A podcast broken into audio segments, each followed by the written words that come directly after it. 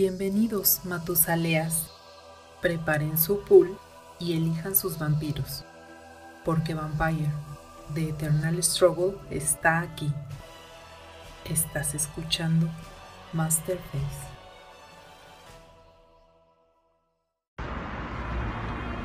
El salón de juntas en el último piso del edificio de oficinas corporativas del banco era la única luz encendida en la torre.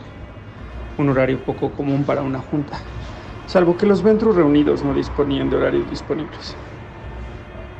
¿Y bien, Chelsea? interrogó el príncipe Cipriano.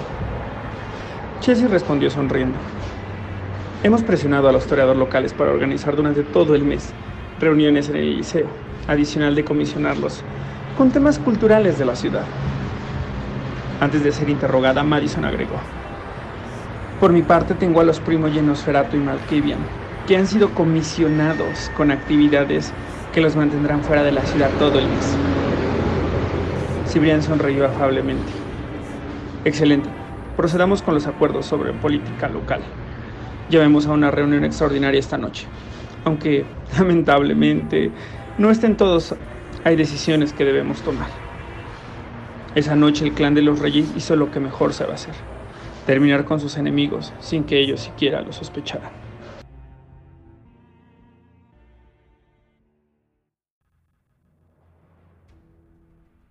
Bienvenidos extraños y extrañas, esto es Master Face.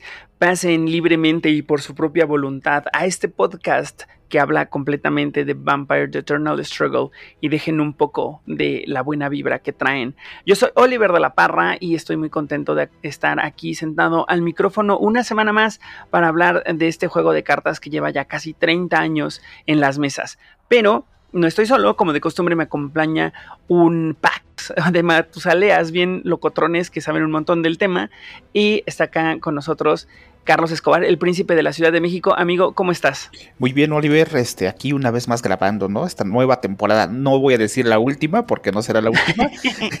Esta nueva temporada, ¿no? De Masterface. Y la verdad estamos muy emocionados, aunque ya salimos cada 15 días. Pero bueno, creo que estamos en el mismo tenor, ¿no? 15 días con el grande. bueno, esto va a sonar horrible. 15 días con el capítulo grande. Y cada otros ocho días con el, con el capítulo pequeño, ¿no? Porque si no, ahí va, me estaba ah, exponiendo a, un comentario horrible, así que esa es en teoría como tendría que pasar. Ya te preocupes, ya tengo cosas para editar y hacer cosas malvadas. Pero continuemos. ya sé, ya sé, híjole. Bueno, pero también nos acompaña eh, Lalo, el, el content manager de Betes México. Amigo, qué gusto que andes por acá, ¿cómo estás? Hola a todos, hola Oliver, hola Carlos, hola Luis. Muy bien, muy bien, muy contento ya de estar ahí adaptándonos a esta nueva temporalidad que tenemos. Esto del temporis como que no me termino de acostumbrar, pero bien, pero bien ahí y listos para empezar a hablar de estos temas escabrosos y divertidos. Pero no, porque dejen la, la, la, buena vibra, no, sí que se la traigan la buena vibra. Eso es lo que necesitamos en estas, en estas mesas. no, que la dejen aquí con nosotros mientras nos escuchan. Que se la traigan, eso bueno. Ah, bueno, así sí. Tú me entiendes. Eh, bien, y como de costumbre también cada semana nos acompaña nuestro estimadísimo Luis Jiménez, el vampiro más joven de la cripta, que tiene más uno de bleed, que así como suena es una gran habilidad. Amigo, ¿cómo estás? Bien, muy bien, muy emocionado aquí de estar una, una noche más grabando Masterface para revisar el mazo del clan que probablemente menos he jugado en toda la vida y a ver cómo va.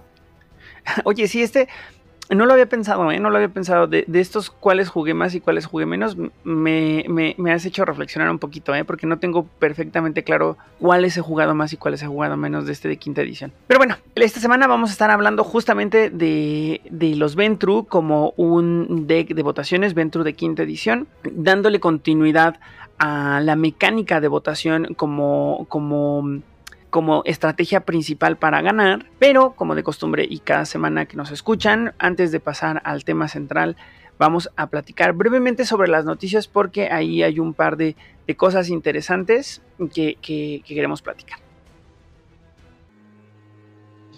Noticias de la semana. Y empezamos con el tema de las noticias, pero mm, yo sé que ustedes a lo mejor están esperando como un deep así súper profundo. Bueno, es que aquí, exacto, o sea, como dice, como dice Lalo, aquí hay un tema de temporis, así que mejor no me voy a enredar más con el tiempo porque ya me siento bastante conflictuado, así que mejor les paso el micrófono completamente a ustedes y cuéntenme qué onda con los, con los torneos. A quien quiera, ¿eh? Luis, Carlos. Yo pensé que Luis iba a arrancar. Yo también, pero recordemos que a lo mejor Luis eh, dale, dale, está siendo víctima del tiempo. Ahí está, ah, Yo lo mismo que, que, Carlos iba a arrancar. Este, eh, adelante. no, pues nada, de, de nuestra parte, eh, en términos de torneos, pues tuvimos por acá nuestro primer torneo del año acá en Ciudad de México, que fue el torneo Giro Fortune que por mucho que me duela y todas las declaraciones que estuvimos haciendo la semana pasada y antepasada de quién iba a ganar y cómo nos iba a ir, etcétera, etcétera, no ganó nadie del equipo de Masterface.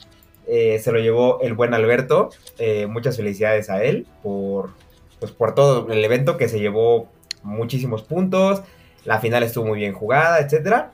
Y se llevó unos premios preciosos ahí. Por ahí debe estar la foto presumiendo su playmat. Eh, pero bueno, no nos fue mal. Carlos y yo estuvimos ahí en la final y, Lalo una vez más fue expulsado de Masterface, pero se expulsó una semana, pero fue la semana que descansamos, entonces por eso ahora está aquí de vuelta con nosotros. Que mira, que, digas que, que, nadie del equipo de Masterface yo lo pongo medio a debate, porque si bien eh, Alberto nunca estaba aquí con nosotros sentado platicando a los micrófonos, yo lo siento como parte del equipo porque como que de repente está en los chats en los que estamos platicando y ha estado ahí como en algunas situaciones en las que hemos, nos hemos juntado el equipo a hacer cosas, entonces lo siento como un miembro honorario, ¿no? Un poco como Oscar. Claro. el, próximo Oscar, porque ahora tenemos después una noticia y que Oscar se nos va y tenemos que fichar a alguien más ahí de reemplazo para la banca. Claro, y, aparte, bueno, el torneo muy bien jugado, estuvo muy bien, hubieron 13 personas que para, bueno, para nuestra comunidad es un buen número, ¿no? Obviamente queremos que a través del año vaya sumándose más gente, porque también hay muchos neonatos que, un par creo que estaba, este, Lalo, que es amigo de Alberto justamente, y estaba, y se me olvida el nombre del chavo de Puebla, perdón. Estaba Ubaldo, Ubaldo, Ubaldo, yo lo recuerdo perfecto. Y por ahí también estaba Ari, que pues sí, como dice Carlos, ¿no? O sea, neonatos que apenas están ahí viendo, animándose a, a jugarle los torneos, que no participaron esta vez, pero que ahí andaban dando lata y cotorreando con la comunidad. Y aparte fue un torneo, aparte de muy bien jugado por todos los participantes, muy ameno, ¿no? Que es lo que estamos buscando, ¿no? Que sea un torneo que no haya gritos y sombrerazos, obviamente los, los comunes, ¿no? Que no llegue a más que la pasión del juego no pase, ¿no? Como dice, lo que pasa en las mesas se queda en las mesas y ya terminando la mesa, pues otra vez a convivir, que para al fin y al cabo, como dice Lalo, ¿no? La carta es el pretexto y muy bien, ¿no? Y si quieres, este, mencionamos los mazos que llegaron, Luis, bueno, Alberto ganó con un mazo de legionarios, qué raro que se ganen los legionarios una vez más. no, pero, pero ¿sabes qué? Bueno, eso ya después lo, mencionamos, de cualquier otro reporte más extenso, pero sí, muy bien jugado los legionarios, la verdad. Exactamente. Ah, claro, que vamos a tener este de capítulos entre comillas, entonces no hay que quitarle la pasión a esos. Espérenlo pronto, espérenlo pronto. fue un gran torneo, yo lo disfruté mucho, aunque nada más me llevé un puntito, pero la verdad es que todas las mesas estuvo, cosa rara, hubo mucho laibón, cosa que me da mucho gusto, y hasta uno llegó a la final. muy bien, muy bien, por Germán, yo te apoyo. Oye, sí, ¿eh? Tienes toda la razón. Yo también vi ahí en las imágenes, vi unos laibones que dije, qué curioso. O sea, que, eso sí fue súper unexpected. Sí. Sí, sí, sí, sí. Y, de hecho, uno de ellos eh, llegó a la final, que ahí interrumpimos un poco a Carlos, pero ese era el otro mazo lo que se jugaron a la final, que era un mazo de, de Masasi con pistolas, eh, un poco de rush, un poco de bloqueo, eh, más rush que bloqueo, pero, pero hacía bien ambas cosas, ¿no? Pues qué interesante. Qué interesante. Y, y algo que, que, destaco que me da mucho gusto en lo personal es escuchar que hubieron tantas personas. ¿eh? Eso está bien, bien, bien padre. Vamos creciendo ahí poquito a poco. No estamos todavía como en España y así, pero mm, eh, nada de esto se construye en un día, entonces ahí la llevamos, exacto, poquito a poco.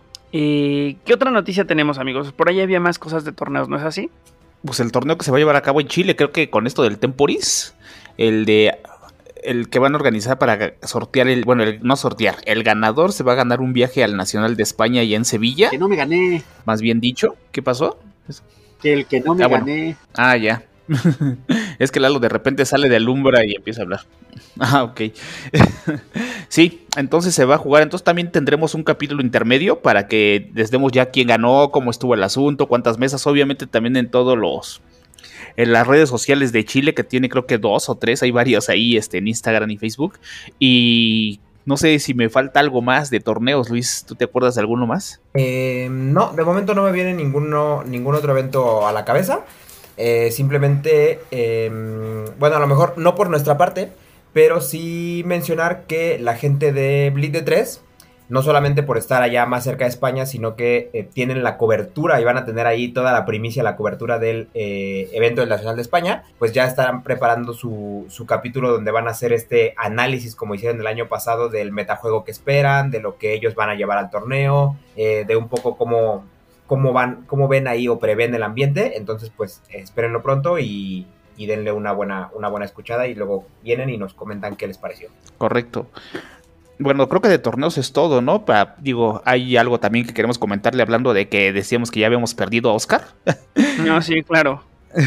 que nuestros amigos chilenos ya tienen un podcast que se llama El Libro de Noob, que obviamente está Oscar, está Gino, este, no recuerdo los demás, si ustedes los tienen, también sería bueno que me acordaran de los nombres de los demás para si mencionarlos no me a todos. eh, son eh, Oscar, Gino, eh, Inverse. Inverse, pero Gino es Inverse, Yo ¿no? lo ubico como Inverse, pero no, no recuerdo como eh, su nombre.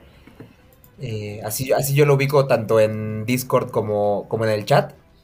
Eh, y si no me equivoco, son ellos tres. Hernán. Hernán, Mm. creo que no sé si Hernán esté, pero... No, es, es Sergio, creo, es el que me falta. Sergio. Oigan, creo. Backwinder no está en Chile. Sí, Badwinder está en Chile. en. Mira, aquí ya tengo los nombres, ya para no, Ah, Sí, para no sí, hacernos bolas. Es Gino, Felo, Mike y obviamente Oscar. Lo tengo porque Oscar iba a estar invitado el día de hoy, pero estamos grabando un 14 de febrero. Entonces me dijo que iba a ser un poco imposible porque iba a estar con su señora y si no me lo agarran a latigazos y yo creo que ya no, no va a poder ni grabar el suyo. Entonces dijimos que no había problema, que mencionábamos aquí el podcast. Y la verdad es, esto es muy grato, ¿no? Porque obviamente están ya los Bleed de 3 de España, están bueno, estamos nosotros, obviamente, y están ahora ellos de Chile, ¿no? Que eso está fabuloso, ¿no? Que aparte de, pues todo lo que ha surgido a partir de muchas cosas que se dieron en la, entre cuando nos empezamos a enlazar en comunidades y todo eso, entonces ya que también ellos tengan su propio podcast para que nos hablen de su comunidad y de lo que está pasando allá, porque no es lo mismo mencionar nosotros ciertas cosas allá de primera mano, ¿no? Como pasa con los amigos de Bleed 3 que ya nos comentan de todo lo que está pasando, entonces también estamos muy ansiosos por escuchar el segundo capítulo. O a lo mejor ya lo está ya lo escuchamos cuando pase este programa. Sí, sí, a lo mejor sí. A lo mejor sí. Y mm, pues sí, o sea, eh, animarlos, felicitarlos y decir enhora- enhorabuena, porque justo como menciona Carlos, eh, a través del contenido también crece la, la comunidad, ¿no? O sea, uno nunca sabe a dónde va a llegar, si lo sabremos nosotros, ¿no? Si lo sabremos nosotros que empezamos haciendo esto muy for the lols y terminamos eh, recibiendo mucho feedback y muchos comentarios de, de lugares y de personas que jamás esperaríamos, ¿no? Entonces, a través de hacer contenido se genera mucha comunidad, se crece la comunidad y se inspira también a otras personas a que, a, a que den un paso adelante y también hagan contenido, ¿no? Entonces, de nuevo, qué padre, qué felicidad, qué gusto y esperamos que eventualmente el libro de Noob nos invite también a participar, ¿no? O sea, me encantaría eh, eh, estar allá a los micrófonos con ellos también. Efectivamente. Y por cierto, aprovechando que mencionaste que es 14 de febrero, también a los que nos escuchan, pues feliz, feliz 14 de febrero, ¿no? Independientemente de cómo lo pasen, también qué cool. O como lo hayan pasado, ¿no? O como la- ciertamente cómo lo hayan pasado. Tienes toda la razón, porque Temporis superior acá que nos tiene super mareados. Y creo que ya no hay más noticias. Espero, daré unos segundos para que Lalo haga un Lalo. Espera, espera. Ahí está. Ajá. No podía faltar, no podía faltar. No, nada más una mención rápida, no, este, de mencionar que ya terminó la segunda ronda del test de prueba de los mazos nuevos que van a salir. Entonces ya nos notificaron que ya cerró, ya se hicieron las evaluaciones y entonces el grupo de prueba está esperando para saber si habrá otra tercera ronda o qué va a pasar con esos mazos. Estamos a la espera de información ahí a través de la red profunda del BTS. Entonces vamos a ver qué nos, qué nos dicen próximamente. Buenísimo, buenísimo, padrísimo. Eso, qué emoción, la verdad. Qué emoción con eso, eso, porque las cosas nuevas siempre generan mucho hype, ¿no? O sea, bueno, las cosas nuevas en Betes generan muchísimo hype, porque entre más contenido, más, o sea, nosotros que llevamos tanto tiempo sabemos lo que significa que llegue una expansión nueva, cartas nuevas, entonces mucho hype alrededor de lo que viene y qué cool. Muchas gracias por la, por la anotación, Lalo, y ahora sí con eso ya pasamos a hablar de, de nuestro tema de la semana. ¿Quieres saber más sobre Vampire the Masquerade? Escucha Juárez by Night del Círculo Interno y descubre todo lo que tiene World of Darkness. Disponible en Spotify y otras plataformas. Y el tema de esta semana, amigos, es el deck de votos de quinta edición de el clan Ventru. Entonces, mmm, aquí no recuerdo si la semana pasada, bueno, la última vez que grabamos hubo una introducción respecto al tema de la, de la política, pero lo que sí podría decir un poco, retrotrayéndonos a, a las referencias de rol, que pues siempre son parte de, del podcast, lo que les puedo decir es que hay una manera muy diferente entre hacer política entre clanes. O sea, si bien la estructura política de la camarilla es muy sólida y un príncipe tiene autoridad de príncipe en, en, en, cada ciudad donde, donde, o sea, un príncipe es un príncipe, pues, ¿no? O sea, tiene poder. A lo que voy es que es muy diferente la forma en la que hacen política los Ventru que los toreadores, que alguien más que de repente quiera animarse también a entrarle al politiqueo, ¿no? Hay príncipes de todos los clanes. Sin embargo, la política Ventru es de entrada probablemente la política más dura. En, el juego de rol ¿eh? es la política más dura porque está sumamente bien estructurada en lo político, mientras que algunos de los otros clanes divergen, ¿no? O sea, a lo mejor los toreadores hacen mucha política también, pero son muy divergentes. El corazón del Ventru es muy político. ¿No? Entonces, en ello vive también hacer una política muy diferente, muy que se siente desde el ADN del clan. Y también aprovechamos para decir que si bien los Ventru de repente han sido malinterpretados como, como líderes mamones, como una persona, eh, bueno, es que acá en México decimos fresa, ¿no? Pero un, una persona fresa que tiene muchos recursos y que va a mal mirar a todo mundo, ese no es el Ventru y por favor desháganse de esa idea porque la, realidad es que si pudiéramos ponerle un adjetivo a los Ventrus, eh, les aseguro que no sería fresa, serían más populistas.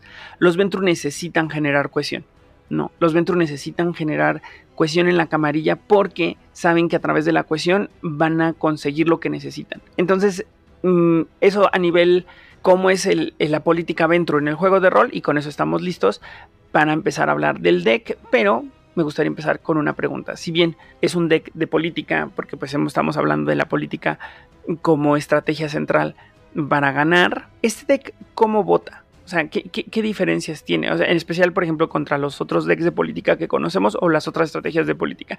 ¿Ustedes qué opinan al respecto? ¿Cómo vota? Muy buena pregunta, ¿no? Para hacer un poco la diferencia con el toreador que vimos la, hace 15 días, iba a decir la semana pasada, pero no. Este, hace 15 días. Este, yo creo que este mazo se apoya mucho, obviamente, en los títulos, igual que los toreador, que tienen títulos ya muy fuertes, como los príncipes y los Justical y todo lo que ya conocemos, en las locaciones y todo. Igual a los toreador, ¿no? Pero yo creo que aquí la magia es su habilidad de multiactuar. O sea, por naturaleza. O sea, los, hablamos que los toreador tenían fortitud en este mazo de quinta edición, pero no lo tienen siempre. Y eh, históricamente no. Los Ventru sí. Con un Ventru puedes multiactuar y puedes hacer muchísimas cosas, ¿no? Puedes influenciar y puedes llevar también como un ABC de cuántos minions necesito que voten. Entonces eso también te potencializa los votos porque puedes sacar minions más rápido y hacer otras cosas. Y aparte mucha resistencia. Yo creo que los Ventrus son de los clanes que, que votan solo con la presencia.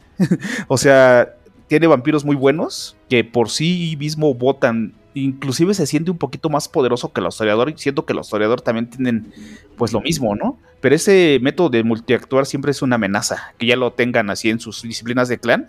Porque igual mando un Kain hacia abajo, me le aderezo y voto y hago más cosas. Entonces yo creo que va, te acaban en la mesa por desgaste.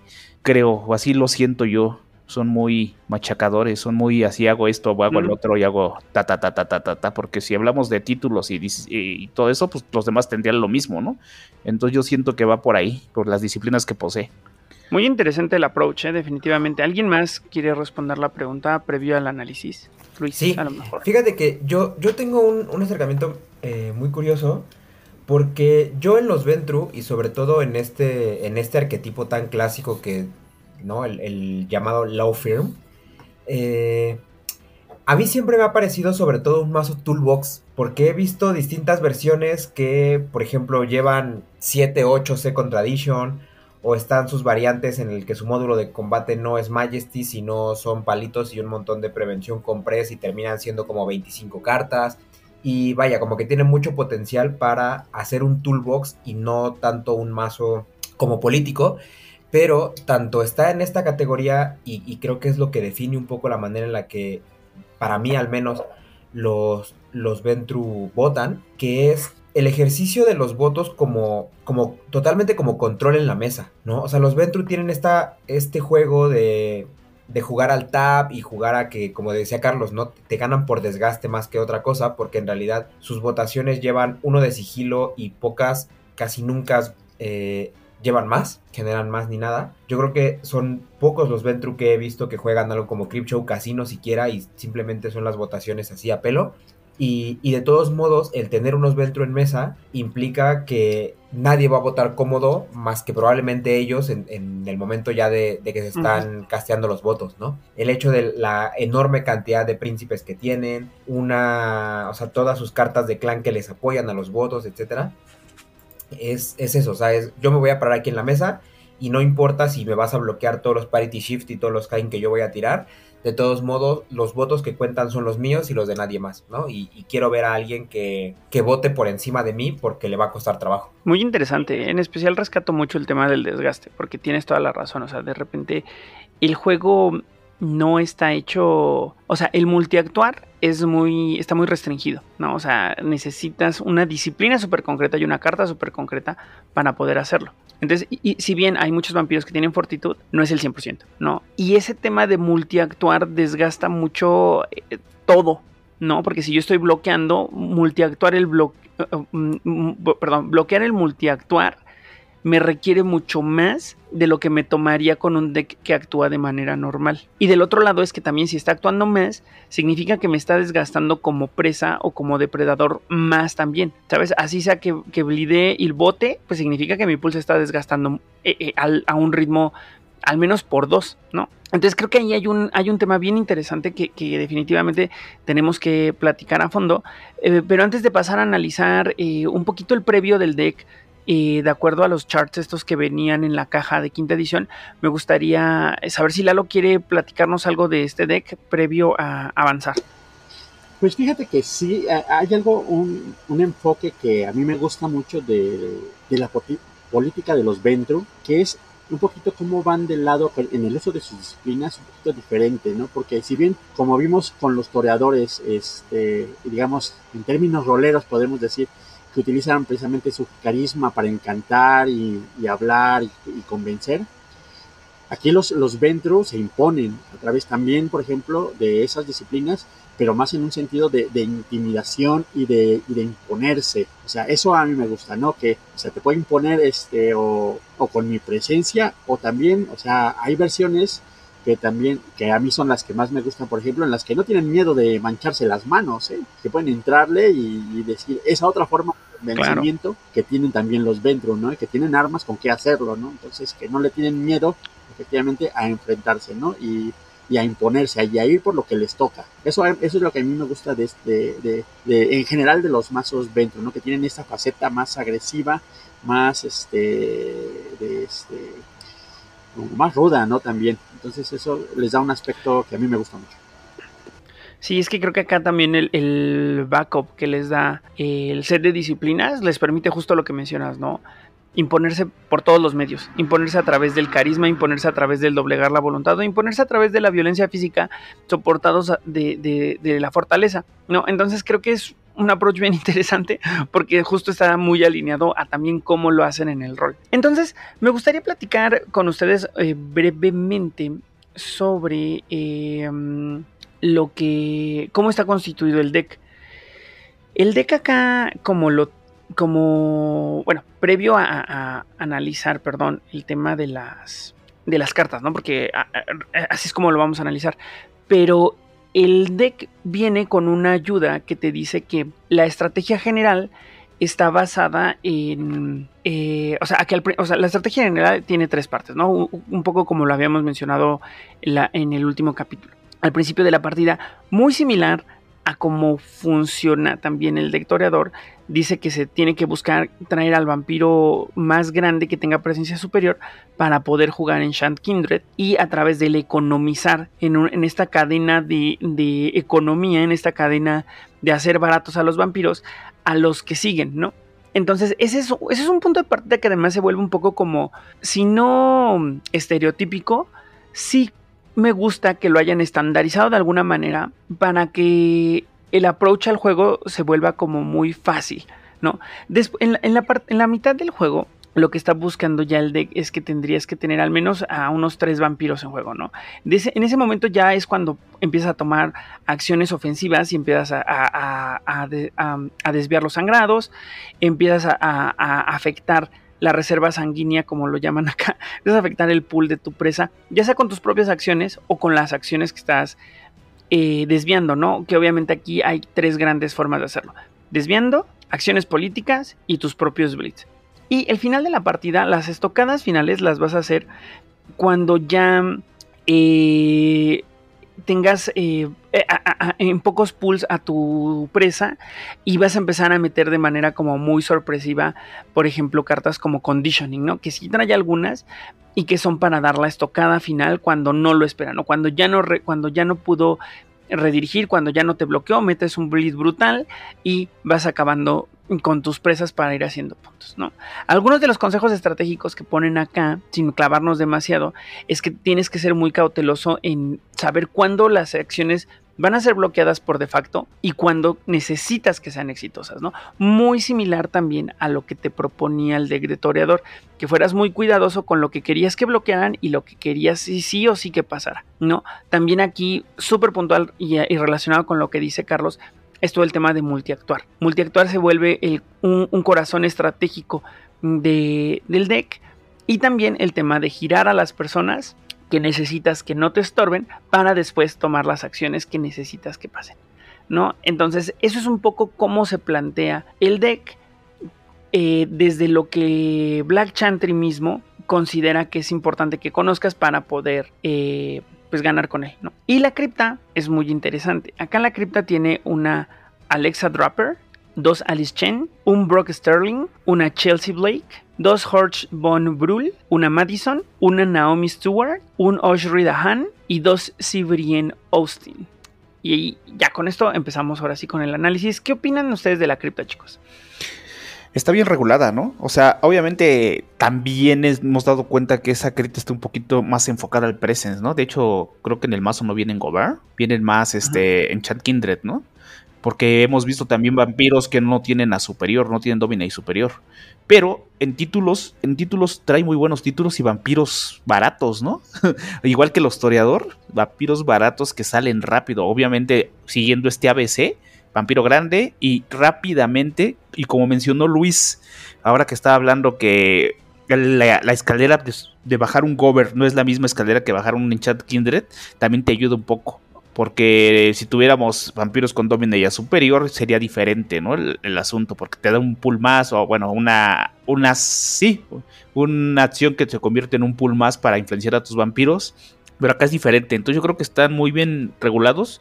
Y de hecho, ahorita que estábamos haciendo esto, recordemos que nosotros tuvimos un, un torneo de, de, todos estos mazos. No los grandes, creo que fueron los pequeños, pero vienen varios vampiros que vienen acá. Entonces también notabas la diferencia ya jugándolos a como viene, obviamente este es el mazo de que viene en quinta, pero trae muchos de esos vampiros que llegaron también en esos mazos de, de New Blood un poquito más pequeños, ¿no? Entonces yo creo que la, la estructura de los vampiros está bien y va muy de acorde a lo que quiere, lo que quiere Black Chantry con este mazo de quinta, ¿no? Que cuando tú saques tu mazo y te pongas a jugar con tus amigos, sea algo rápido y que te pongas a jugar rápidamente y que tengas los títulos y que tengas todo lo que te está diciendo el, la guía que tienes que hacer, lo hagas rápido. Que no llegues así con vampiros enormes como antaño que había vampiros enormes de Príncipe y Que sea rápido y juegues y aprendas.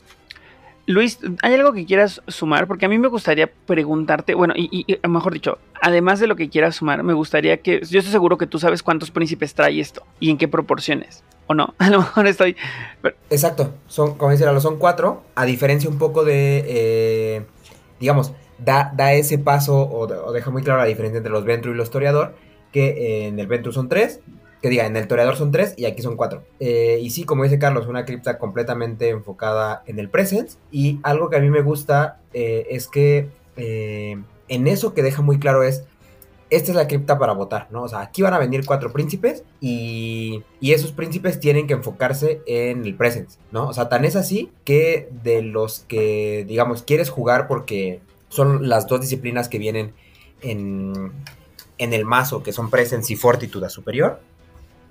Eh, los vampiros, ambos, los que tienen eh, esas dos disciplinas superiores, no tienen el dominate básico, ¿no? Que son Alice Chen y, y Sibren.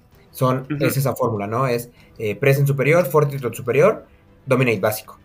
Y en el momento en que eso empieza a cambiar, eh, pues ya, vaya, como que sí se nota mucho la diferencia al momento de jugar el mazo cuando tienes a uno de esos dos actuando que cuando tienes a la misma Alexa Draper, que parecería, digamos, por ser la de 8 y por ser la que tiene una habilidad más grande, etcétera, la que brilla, pero no es así, porque en un mazo que carece de Dominate, más que un par de conditionings, eh, tener a, alguien con Fortitude básico eh, te empieza a tronar, ¿no? Empieza a, hacer que, que, la.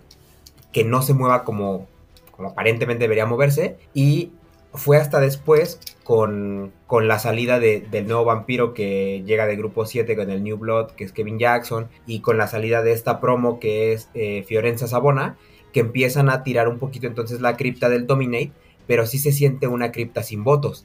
¿no? Una cripta en donde metes a Madison, una cripta en donde metes, como digo, a, Fiorenza y empiezas a jugar de otra manera que no es tu cripta llena de príncipes. Claro.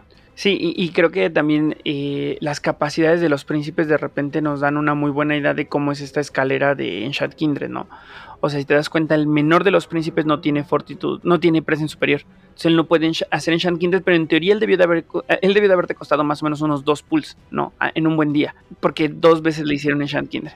Fíjate que yo no lo pondría tan así. Yo creo que la escalera de Enchant Kindred, o sea, el hecho de que venga una sola Alexa Draper es porque en el momento que ella sale, pues algo hará, ¿no? Si te sale abajo me refiero. Pero en realidad yo creo que el mazo está pensado para que salga cualquiera de los de 7 y ese de 7 tire el Enchant Kindred para abajo, ya sea para el príncipe de 6 o para que salga Madison, que es la que tiene las 3 a superior. Y, de ahí vas tirando, ¿no? O sea, la idea es del de 7, haces Enchant Kindred y en un solo. En una sola fase eh, viene el que sigue. Claro. No, Yo creo que yo creo que Alex es como un plus, ¿no? En este mazo, porque si te sale, bueno, si llegas con 4 y 4, solo 8 y aparte viene una, ¿no? O sea, la probabilidad está más reducida. Obviamente, si salen los de 7, pues obviamente te facilita un poquito más la vida, ¿no? Ahorras un pool y todo eso. Pero sí, como dice Luis, ¿no? La escalera es muy diferente al Gobert. Obviamente ya no hablaremos de Dominate porque este cadece de eso, pero acá el Enchant Kindred hace la función de, pero como también menciona él, el Fortitude a básico en Alex es un buen vampiro, pero aparte es un vampiro que tiene una habilidad que tirando una carta de Dominate que solo vienen dos en el mazo. Creo que si no mal recuerdo, creo que vienen un poco más con los Deflection, pero... Un poco más con los Deflection, pero sí. Ajá, si no es algo que quieras tirar, ¿no? Por una votación, mejor me lo guardo en un entorno de mesa de Blitz a pasar una votación, pero ya en otras construcciones sí te ayuda bastante esa habilidad pero no la tomas a ella como un vampiro principal en otras construcciones. Coincido yo contigo. Sí, incluso yo coincido mucho contigo. Creo que más bien aquí la estrella de este de este mazo es Sibren. La verdad es que ese es el que buscas por el mismo esquema del, del, mazo, es el que quieres buscar y, sacar, que, salga de, de, mano, ¿no? Yo creo que este ese es un esquema que te viene con el presence este, a, y el Fortitude superior. A superior. Entonces es el que te va a posibilitar y empezar a hacer todo eso, ¿no? Y sí, yo creo que este... este Especialmente por la habilidad. Ah, y por la habilidad, ¿no? está muy durísimo. Sí, totalmente de acuerdo. Eh, además pensando un poco en qué tiene Cibrien, ¿no? Cibrien tiene eh, Presence superior y tiene Fortitude superior. Que significa que aun cuando falle las acciones puede enderezarse a través de un Freak Drive. Entonces me parece que es justo, eh, em, hay una estrella muy oculta porque de repente uno se deja llevar por las capacidades, ¿no? Lo que menciona Carlos, que Alexa Dropper eh, se ve como muy, como muy imponente, pero me ha tocado ver tantas veces perder a este deck por sacar a Alexa que dices, es que te hubiera ido completamente diferente si hubieras sacado primero a Cibrien o a Alice incluso, ¿no? Entonces, eh, sí, totalmente de acuerdo con que Alexa es una curiosidad interesante, pero no es el personaje protagónico. Correcto. Pues vamos entonces con el siguiente módulo para ir entendiendo un poco también qué es lo que trae. Si quieres adquirir producto para jugar Vampire The Eternal Struggle, contáctanos en nuestras redes sociales. 77 library cards. Y entre los decks, entre los decks, que estoy diciendo, entre los masters, viene un Anarch Troublemaker, tres Blood Dolls, un Information Highway, un Misdirection, cartota donde las haya, un Uptown Hunting Ground, un Venture Headquarters, un Visit from the Capuchin y finalmente dos Wider View que también se volvió una carta así que va en todos lados. Aquí la verdad es que se empieza a ver un poco por dónde va por dónde van las olas y un, set interesante de, de, Masters. ¿Qué opinan ustedes, amigos? ¿Por qué ninguneas los Misdirections, Oliver? ¿Por qué no, o sea, Misdirection ha sido una carta que pasó de ser algo que yo la primera vez que lo vi dije, no manches, qué padre, y luego la jugué un tiempo y la volví a ver y dije, no manches, qué desperdicio. Pero la he visto hacer tanto mal que digo, no manches, o sea, un Misdirection jugado en el momento correcto hace todo el mal que necesitas para llevarte un punto al menos. Claro, y yo creo que no está ninguneada, más bien, bueno, igual para los nuevos jugadores está padre, ¿no? Nosotros que tenemos años jugando, pues tenemos ahí kilos de misdirection, que igual es una buena carta y más en este mazo, ¿no? O sea, tapearte, hablamos de lo mismo, el desgaste, te tapeo iniciando mi turno y si eres un mazo que bloquea, pues voy a hacer votación, te obligo a gastar un recurso que a lo mejor no tenías pensado gastar. A lo mejor un force, un way, lo que sea, para enderezarte y quererme bloquear, ¿no? queriéndome bloquear y aparte yo tengo toda esta infraestructura de tap and bleed, ¿no? O tap and bot o lo que sea, ¿no? Porque voy a hacer Freak Drive o voy a hacer Majestic y voy a estar enderezado y a ti ya te hice gastar un recurso adicional o simplemente también he visto cómo matan con el Misdirection hablando de eso y creo que no la ninguneamos, más bien esperábamos otra cosa, pero es una buena carta, una buena carta en el momento adecuado, ¿eh? Si la juegas es mortal, ¿no? Además no olviden que esa carta fue modificada, ¿eh? ¿Recuerden que sí, esa carta sí, sí, sí. antes en la edición de era muy malvada? Sí, quemabas X pool para tapear X vampiros entonces sí, o sea, sí, sí la, ajustaron bien porque sí era una carta muy broker. Y bueno, hablando de rápidamente, la Knife Maker también habla con la misma secuencia, ¿no? Tapeo o, destruye equipo. Las Blood Dolls, mm, yo creo que en este mazo está bien, ¿no? O sea, no soy fan de las Blood Dolls y también tenemos por kilos, pero creo que en este mazo, y creo que siempre hablamos como que el punto de vista de nosotros que ya jugamos de años. O sea, no hablamos del punto de vista de un jugador nuevo, ¿no? Un jugador nuevo, pues sí las necesita y las va a usar y le van a servir bastante. Y últimamente en mesas las hemos visto muchos y a mucha gente luego con los Bissell se les olvida quemarlas porque piensa que nadie juega Blood Doll y cuando ya las jugó ya están hasta en su Minion Face. Pues ahí sigue las Blood Doll Information Highway también para acelerar, el Midiration que dijimos, el Hunting Ground pues también es necesario si te quedas sin sangre, pues por lo menos un vampiro ya va a actuar y va a rellenarse mediante votación o otras cosas.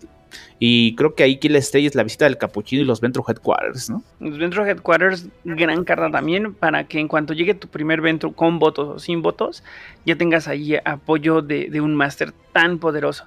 Pero la visita del Capuchino creo que es algo en lo que podríamos ahondar, ¿eh? Incluso a lo mejor platicar brevemente qué hace para que también la gente sepa por qué esta carta de repente puede ser tan devastadora. Claro, es un, bueno, creo que es Unique Master, la juegas, la pones en juego y le pones cuatro contadores. Esos cuatro contadores te van a dar esos cuatro contadores más el mano. Obviamente tienes que reemplazar esa carta cuando la juegas. O sea, juegas tu carta número 7, jalas a 7, más 4 cartas, tienes 11 cartas. Cada vez que juegues una carta no reemplazas de tu librería como normalmente lo haces, pero vas quemando contadores, como vas este, quemando cartas. Cuando se quemen los contadores, quiere decir que tu mano ya se redujo a 7, se quema la visita del capuchino. Y ya, después de eso puedes reemplazar como normal y es una carta que te acelera bastante en los mazos. Y yo creo que en este le queda muy bien, lo, lo pensaron bastante bien en este mazo. Es que yo, creo que es el combo, ¿no? O sea, finalmente, eh, para mí, lo que. A pesar de que no se me hace la carta más. Digamos, que puede no ser tan distintiva como, como es el Venture Headquarters. La verdad es que a mí la esencia del mazo, yo creo que está justo en esas tres cartas que mencionaron, ¿no? El Anarch Troublemaker, el Misdirection y, el, y la visita del capuchino. Porque justo como mencionaba Oliver, que indicaba la, la hoja esta como de ayuda que viene en, el, en la caja de quinta junto con los mazos, la idea es planear el turno. O sea, es reconocer que tú con el mazo que estás jugando no puedes esperar, digamos que la mayoría de las veces el que las acciones pasen no depende tanto de ti, sino de, cuántas reacciones trae el que está enfrente, ¿no? Porque parar a un Ventru es de alguna manera lo más fácil de la vida, o sea, simplemente es estar ahí enderezado y donde tengas algo con uno de intercept, del Ventru ya no se movió pero justamente lo que, te, lo que te hace hacer el mazo es planear los turnos, y planearlos con mucha, mucha consistencia, ya sea revisando cuántos son los, los Freak Drive y los Majesty que tienes, o como mencionaban, o sea, tengo aquí el Anar Troublemaker y lo puedo tener cinco turnos ahí en la mesa, pudo haber salido de mano y, y no lo voy a jugar hasta que yo sepa que donde gire, mato. Y lo mismo con el Misdirection, ¿no? O sea, no se trata de que, ay, eh, tengo que jugar Master y es la única que tengo, entonces pues para ciclarla. No, no, no, no, no. O sea, esa es una carta que no puedes jugar así de, uy, la voy a ciclar. Es donde yo la juegue, mato. O entra el bleed, o entra la política. O sea, no la puedes jugar simplemente porque sí. Claro. Y ahorita que estás hablando de eso, obviamente es fácil parar un Ventro y todo eso. Pero creo que la magia en pilotar un deck Ventro es justamente eso. ¿Qué quiero que me bloqueen? O sea, yo puedo elegir, ah, sí, voy a hacer esta acción para forzar a que mi preso, mi predador me bloqueen. Porque después de eso voy a jugar un Majesty, voy a jugar un Freak Drive y va a venir una acción que es la que quiero que realmente pase. Entonces también obliga a, los que ya han jugado contra Ventus, tú dices, ¿le bloqueo esa acción o no se la bloqueo? Porque si no tienes muchas reacciones, también piensas que vas a bloquearle al Ventro. Entonces creo que es un, un juego, ¿no? De, de Poker Face, jugar con Ventrus, ¿no? O sea, ¿qué realmente le voy a bloquear? ¿O que realmente ya jugando Ventrus quiero que, que me bloqueen, ¿no? Totalmente, justo, es que das en el clavo. Y entonces ahí entran cosas tan poderosas como la visita del capuchino, que en un turno importante que tú tengas cuatro cartas más para sacar ese segundo Freak Drive que necesitas, ese otro Majesty que necesitas, la prevención, etcétera, para no morir y poder actuar.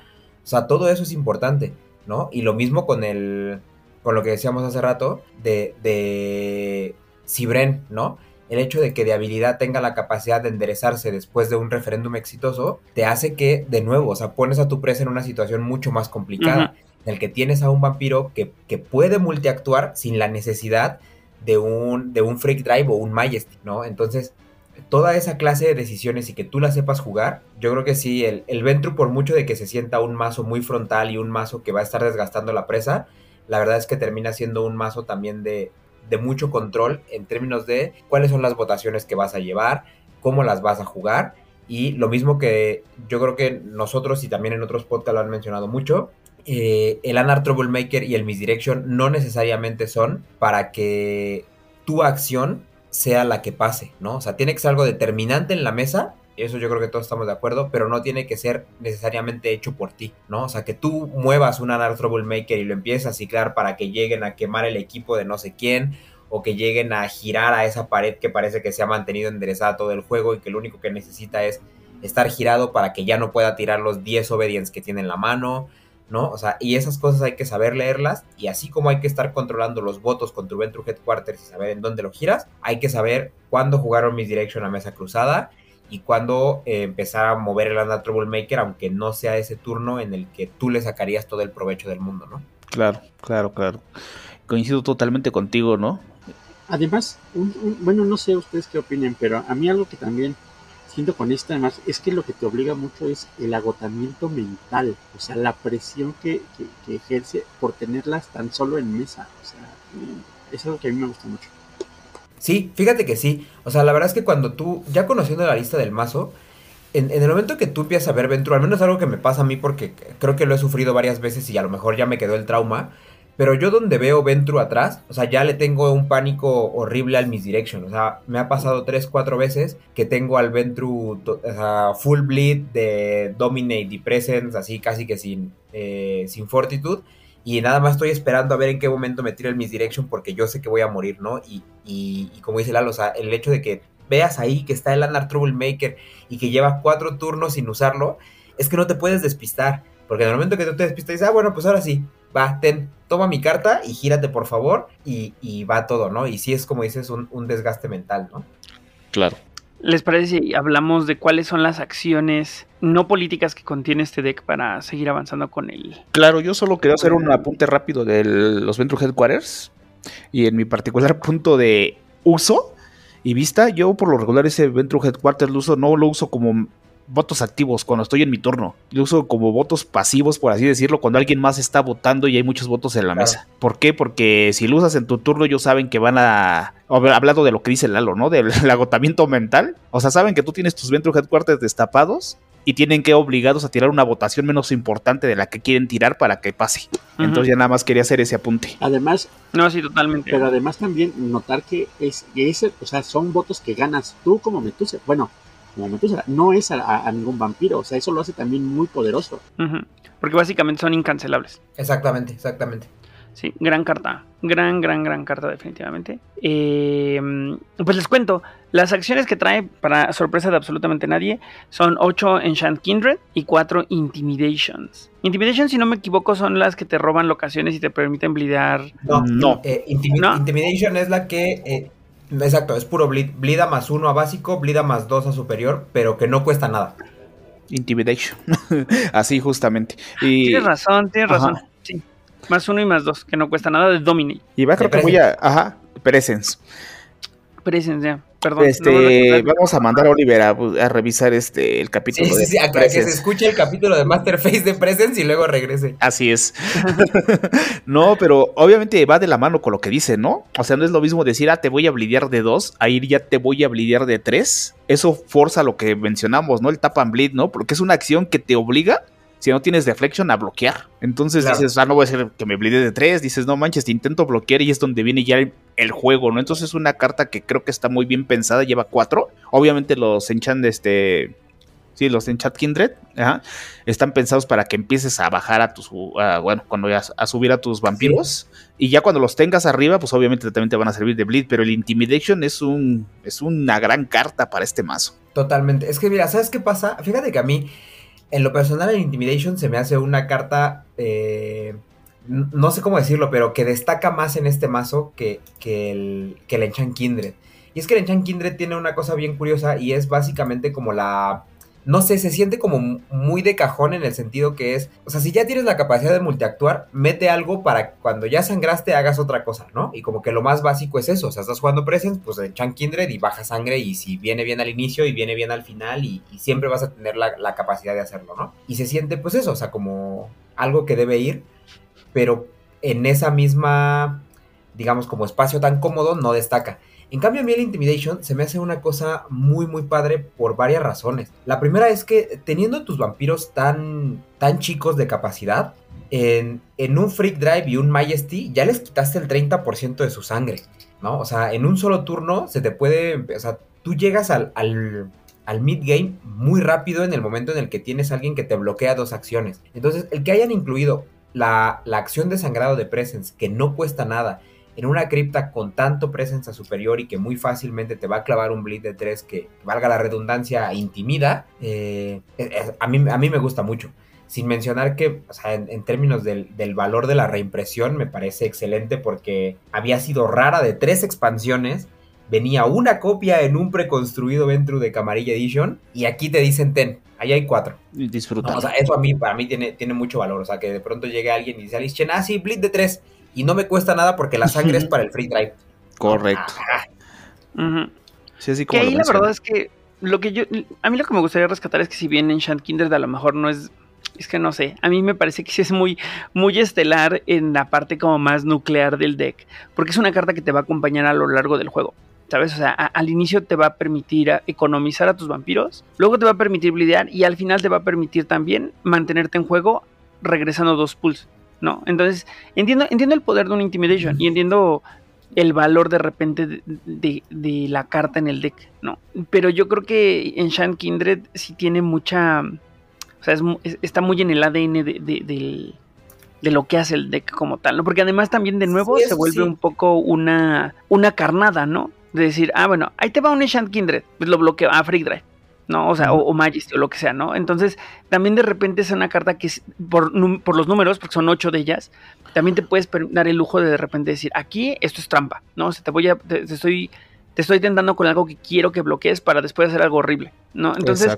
Es que, es que, sabes cuál es el tema y, y, que por eso a mí no me gusta tanto, que creo que este mazo, en, en términos de lo que hace el Enchant Kindred y un poco cómo funciona en general, eh, tiene de pronto, el, digamos, el arquetipo por, por, cómo es, ese sabor a eh, su contraparte con los Ventro Antitribuno y a lo Grinder. Y a yo siempre voy a tener la capacidad de tirar sangre para abajo y en algún momento, eh, como no sufro de pool, voy a poder sacar cuatro, o sea, hasta cinco vampiros porque me va a dar tiempo de robar de la cripta y sacar otro, etcétera, ¿no? Y, yo voy a tener ahí tanta presencia en mesa que tú no te la vas a acabar y siempre vas a tener la presión y la presión y la presión. Pero lo que pasa con este mazo, creo yo, es que eh, aquí no tienes tanto esa supervivencia como tienes justo en el. En, la versión anti-tribu en donde puedes bloquear y donde puedes hacer cosas, ¿no? Aquí lo que pasa es que el Enchant Kindred, donde alguien te diga como, o sea, tú tiras tu Enchant Kindred hacia abajo, ya en cuanto la persona que tienes enfrente o atrás sabe un poco a qué juegas, o sea, te va a decir, sí, o sea, haz los Enchant Kindred que quieras hacia abajo, o sea, no me importa. Porque yo sé que a lo mejor ahí abajo ya tienes otra copia de un vampiro y por alguna razón no ha salido.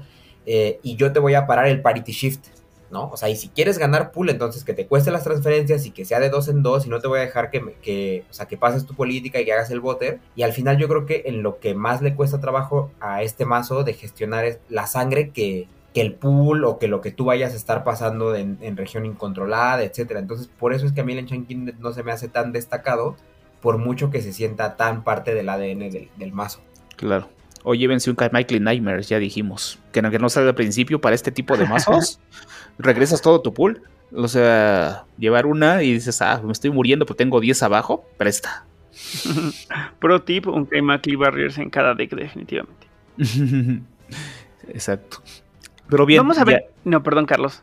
No, sí, sí, sí, justo lo que mencionaba Luis, estoy completamente de acuerdo, ¿no? O sea, creo que está bien apalancado y para hacer un mazo, pues, preconstruido que viene en el set, está perfecto. Obviamente, a lo mejor estamos enamorados ya con el Gober que te da más fuerza y más sangre abajo y todo eso, pero así como está concebido este mazo, a, a mí me gusta tal como está. Yo opino igual, la verdad es que también me gusta. Y creo que si bien estamos viendo ahorita algunas cosas que están interesantes, se pone mejor, ¿eh? Se pone mucho mejor. Ahorita vamos a hablar un poco de cuáles son las, las cartas de política, que si bien a lo mejor en, en, en los Enchant Kindred y en los Intimidations vemos como este push hacia adelante que de repente se siente como tricky porque pues también poner dos pulls en un vampiro, pues dices, bueno, que pase, pero eventualmente puedes traer otro vampiro, ¿no? O eventualmente puede convertirse en, en ya quiero que te maten, pero sigues manteniéndote en el juego.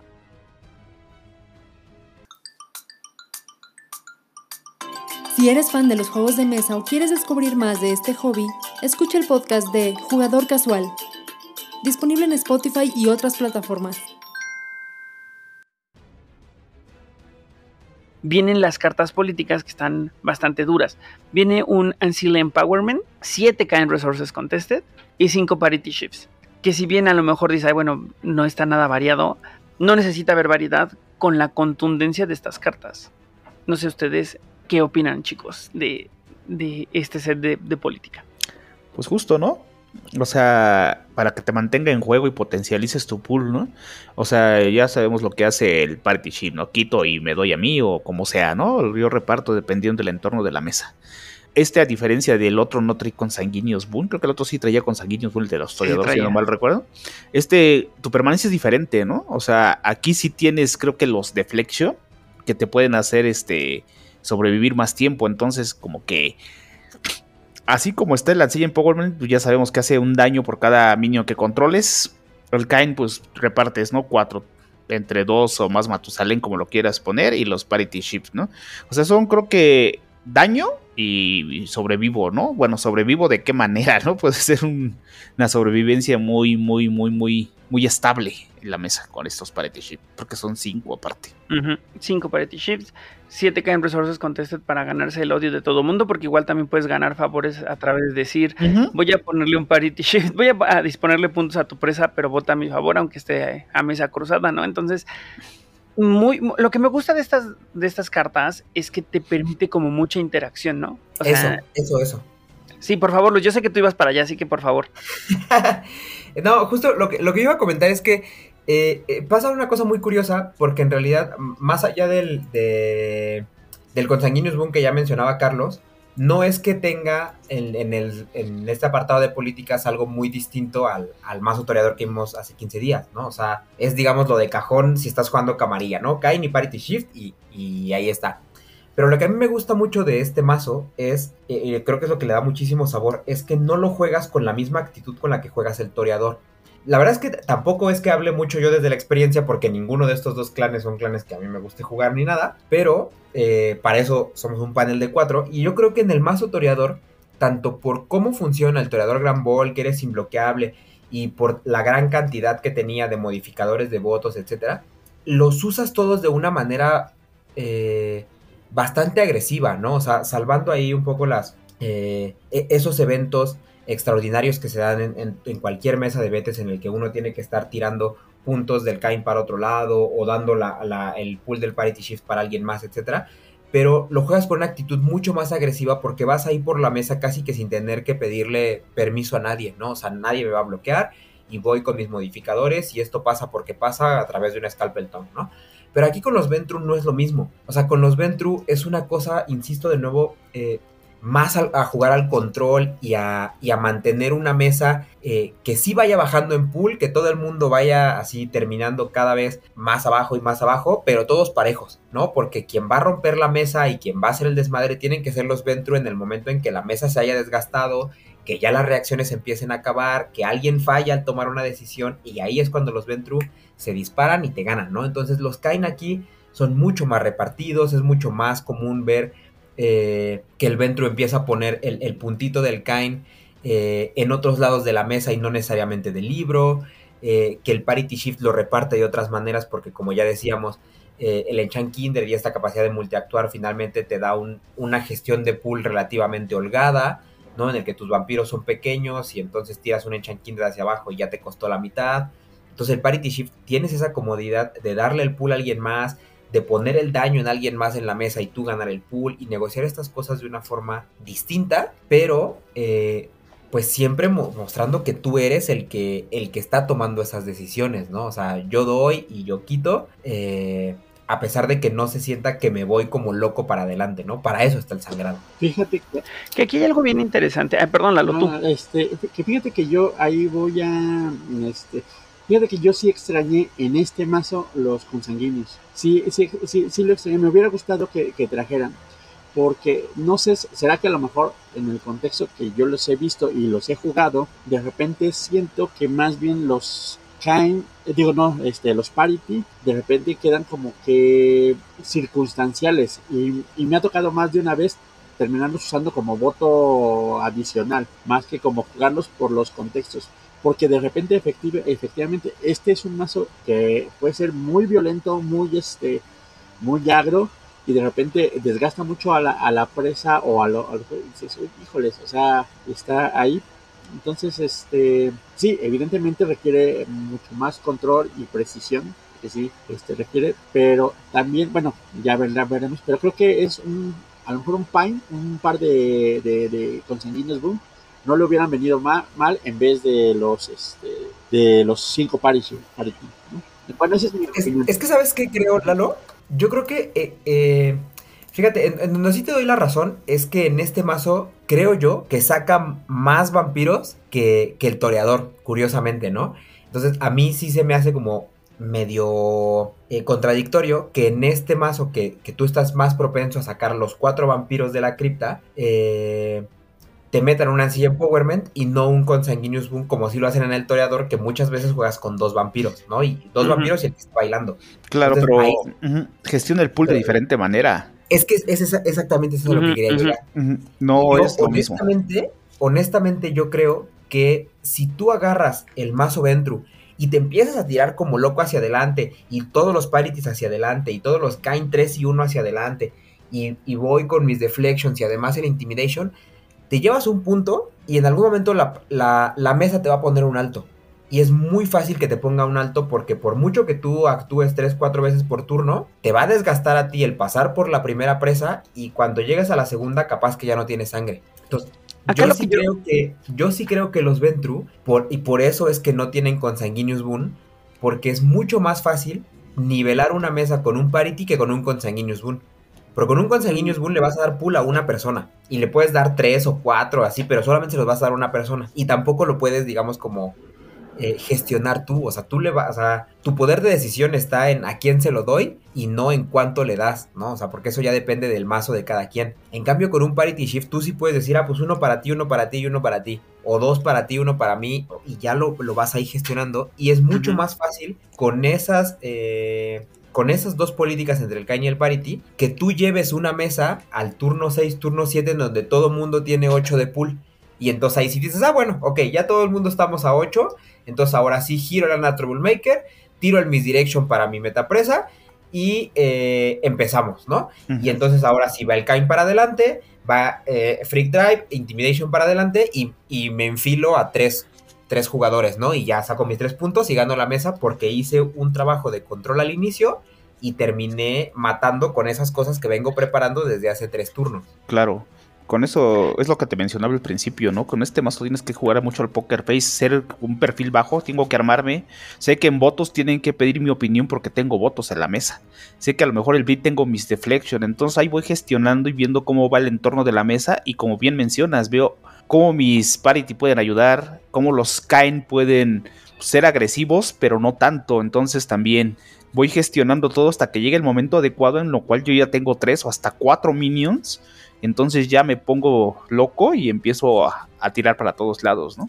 Que aquí la verdad lo único que me gustaría sumar a mí es que a lo mejor es transparente, ¿eh? pero me gusta mucho eh, la dinámica secreta que hay entre los Parity Shift y los Kind Resources Contested. En dos ángulos. El primero es que puedes eh, hacer tus Parity Shifts con, con, los príncipes y luego los que no son príncipes hacer Kind Resources Contested.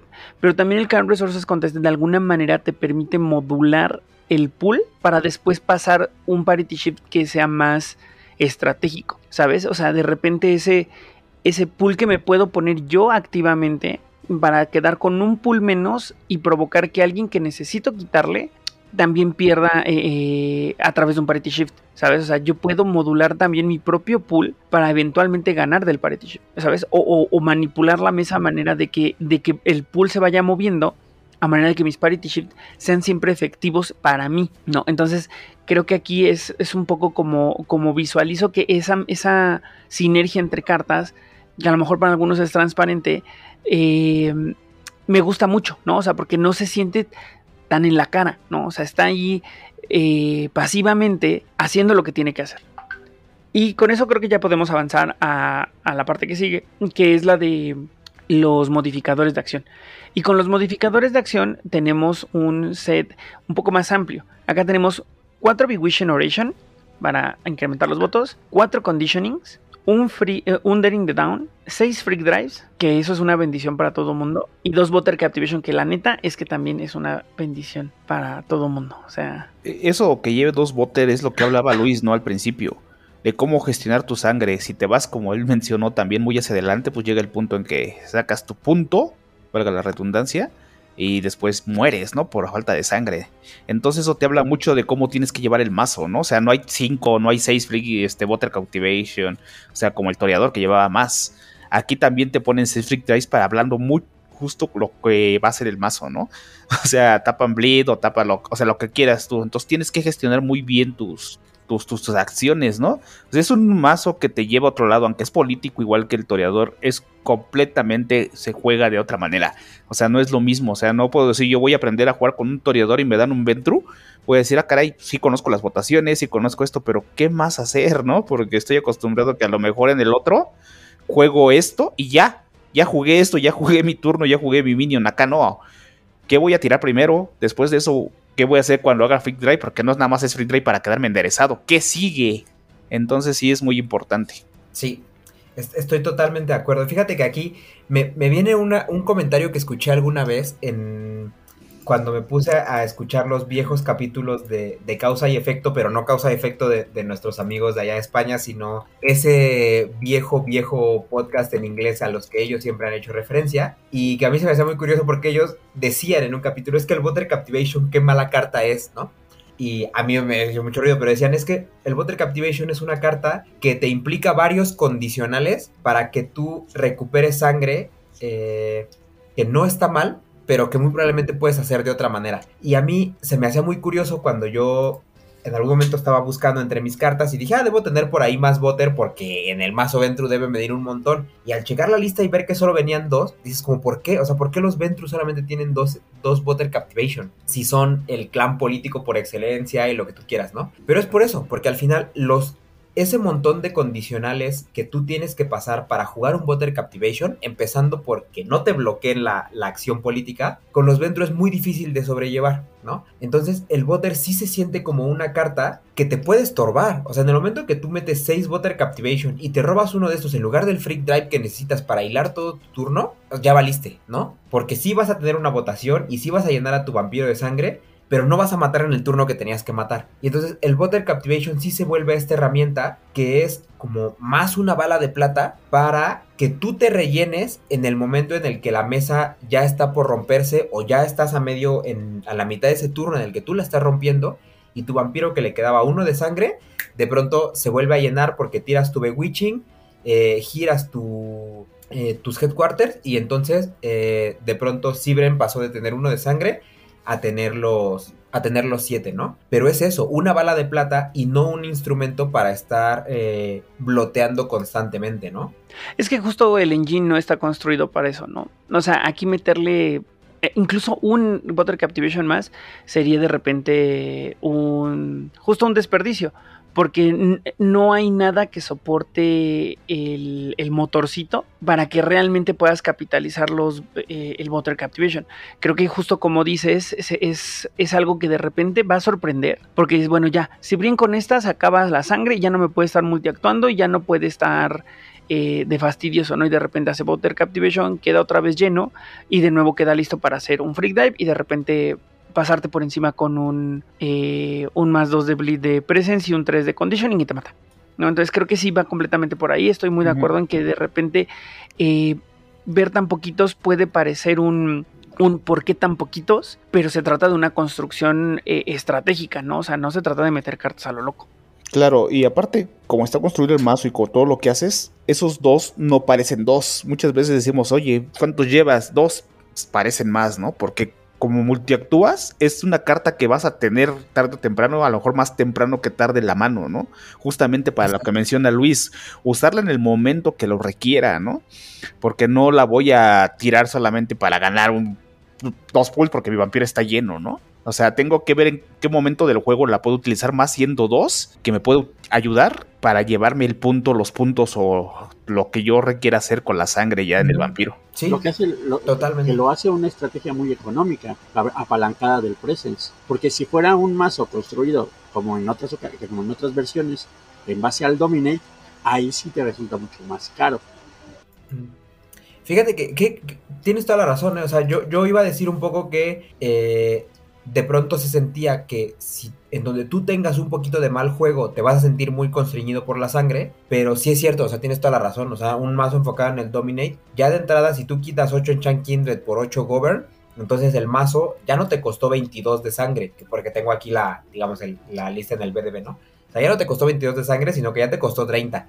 Y esos 8 de sangre, de hecho, son más que uno, que un vampiro que tú, que tú puedas llegar a tener, ¿no? Entonces, ¿quién dice Lalo? O sea, son dos Water Captivation porque alguien decidió jugar con Enchant Kindred y no con Govern, porque alguien decidió jugar con Intimidation y no con Public Trust. Esa clase de cosas al final pesan mucho en cómo en el rendimiento de tu mazo al final, ¿no? totalmente. Justo. O sea, todo hace sentido, lo cual está bien. Claro. Y hablemos de una carta que puede ser, esa sí verdaderamente puede ser la bala de plata, que es el Daring the Down. Que por lo regular en todos los mazos que Ventru los ves, ¿no? O sea, obviamente puedes llevarlos en otros mazos, pero es una carta que no te bloquea en vampiros. O sea, es una carta modificadora que, cuando, bueno, la juegas, como, o sea, no tienes que jugarla cuando lo anuncias. Es una carta que te pone a bloquear un vampiro y, ah, pues va con Daring the Down no la pueden bloquear vampiros. Y luego recalcar que vampiros porque los aliados sí podrían. O sea, los aliados sí podrían, entonces es una carta que tienes que jugar en el momento adecuado y que he visto cómo con esta carta ganan mesas. Sí, sí, sí, sí. Totalmente. eso es con lo que matan los Ventro al final, ¿no? Sí, exactamente, porque es una carta que te va a mandar a torpor, que si la juegas a básico hace dos agravados y si la juegas a superior hace un agravado cuando se resuelve la acción. O sea, cuando se resuelva su acción, tu vampiro va a ir a torpor, que es un daño que no está en combate. Entonces es muy difícil que lo puedas soquear de otra manera. No hay manera. A menos que tengas vampiros que lo con cosas extrañas y encima ya estamos hablando de otras cosas. Pero esta es una verdadera bala de plata porque eso te hace ganar. Así de sencillo, te hace ganar en un entorno donde no hay aliados. Ajá, sí, porque igual la puedes pasar la votación que va a ser añicos a, a todos tu Ancilla Empowerment, a los 8 o 9 nefandos que están ahí, porque están cruzados a mesa y no te pueden bloquear. Y mejor lo vas a poner suave porque te vas a llevar a tu presa que está en 3 pues dices, bueno, tiro antes de que me puedan bloquear el Daring the Down para que mi presa o el predador no me agarre. Los otros los dejo débiles y ya voy por la mesa completa, ¿no? Entonces, pues también hay que saber cómo usarla y creo es una gran carta que también tenía rato que no la metían en mazos. Sí, totalmente, totalmente. Y pues ya nada más antes de pasar a la, a la, otra sección, pues simplemente que si alguien se pregunta por qué en un mazo enfocado con Presence la, la modificadora de Bleed es Conditioning, pues sencillo, ¿no? O sea, porque no somos toreador y porque un Air of Elation te va a dar por la misma cantidad, por el mismo costo que es uno de sangre, eh, uno de bleed menos en sus dos versiones, ¿no? Exacto. Pues vamos a la siguiente sección, que son eh, las cartas de combate. En un set bastante interesante, 10 cartas de combate, bastante eficiente, 4 Hidden Strength y 6 Majesty. Un poco lo que decían, ¿no? Que de repente uh -huh. ahí con el Fortitude pueden hacerse cosas locas. Y 6 Majesty para el Tap and Bleed. Uh -huh. Sí, fíjate que ahí en el módulo de combate, ahí sí me dolió que eh, metieran Hidden Strength. Eh, yo entiendo perfectamente por qué está el Hidden Strength, que es una carta como muy flexible en términos de que te puedes prevenir una cantidad de daño eh, variable, lo que tú quieras, y que tiene un precio opcional que para situaciones de combate, pues te saca de un problema, ¿no? O sea, alguien te mete un Inmortal y entonces tú te previenes y, y, presionas para acabar el combate y ya, ¿no? Saliste bien parado. Pero la verdad de las cosas es que de pronto cuando salió incluso el, el mazo Gangrel después de, de, quinta edición y todo esto, sentí como que mucho cariño al Hidden Strength y... Eh, o sea, tan fácil que era meterle ahí cuatro Rolling with the Punches. eh, pero bueno, eso es una buena carta el Hidden Strength y en combinación con el Majesty, eh, pues eso, ¿no? La idea es que tus vampiros aguanten, que tus vampiros uh -huh, no pues se vayan a sobrevivir. Exacto. La verdad es que el Majesty, eh, como yo creo que en algunas veces ya, ya, hemos mencionado, el Majesty no es tanto una carta por la supervivencia, sino por la multiacción. O sea, porque cuando uh -huh. un mazo de combate te quiere de verdad rushear, el Majesty no te va a salvar. No. Entonces, ah, claro para salvarte está el Hidden Strength y el Majesty es para que tú multiactúes y no para otra cosa. Claro. Totalmente. O para Yo capitalizar eh, las reacciones, ¿no? De las cuales hablaremos más adelante, pero también Majesty te deja proclive a seguir reaccionando, ¿no? Entonces me parece una carta que, que tiene ambos usos. O sea, está bien, es interesante, pero definitivamente, como dices, no es una carta que te va a salvar, es una carta que, que se articula con la estrategia general del deck. Claro. A mí sí me gusta el Hidden Strange porque es una carta que, como bien mencionan, es multifacética y ese presence, ¿no? Porque aparte es una carta que no se te va a atorar si yo no quiero gastar sangre. O sea, si la quiero usar así y me hacen cuatro daños, puedo jugar dos. Ya tendría dos pres. Para esas cosas extrañas que te presionan, te presionas y también te puedes prevenir ambientales. O sea, no es una fuente del uh -huh, golpe, del uh -huh. strike. Obviamente sí preferiríamos el rolling y todas esas porque también tiene cosas más bonitas pero ese press es una maravilla, ¿no? Y aparte si lo quieres llevar con palitos y ya le quieres meter un poco de otras cosas, también te ayuda bastante al desgaste, ¿no? O sea, te pego con un palo y te hago dos, me prevengo, presiono y me voy allá y ya en un punto de la mesa también te puede ayudar. Entonces yo creo que es como darle también variedad al mazo llevando este tipo de cartas, ¿no? Sí, totalmente, totalmente. Y, y, y, de repente creo que también como un poco rescatar cartas, por ejemplo, Hidden Strength no es algo que veamos tan seguido, ¿no? O sea, en mesas. Entonces de repente rescatar y revalorar cartas y, y aparte hacerlas entrar en, en, construcciones donde hacen sentido, creo que es el valor, ¿no? De encontrar este, este tipo de cartas en los decks. Correcto. Pues eso, eso respecto al combate, amigos. Así que vámonos a, ya con el último módulo, que es el de las reacciones, donde no surprises, 6 deflections. Si alguien se preguntaba, ¿y qué hacen con tanto dominate? Pues ahí está. 4 second traditions domain para bloquear.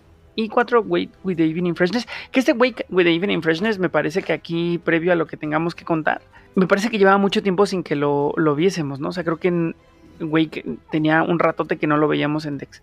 No lo recuerdo, pero sí, no, así que me venga la memoria así fresca, que diga, ay, sí, en este mazo viene. Igual a lo mejor sí, y no me acuerdo, pero no. No, de hecho, justo mira, le- Ajá, lo, lo abrí para ver qué onda y, eh, digamos, salió en mazos en, en Nerds to the Blood. Venían ahí seis en el de Tremer con Gárgolas y cinco en el de Ventru con Salubris.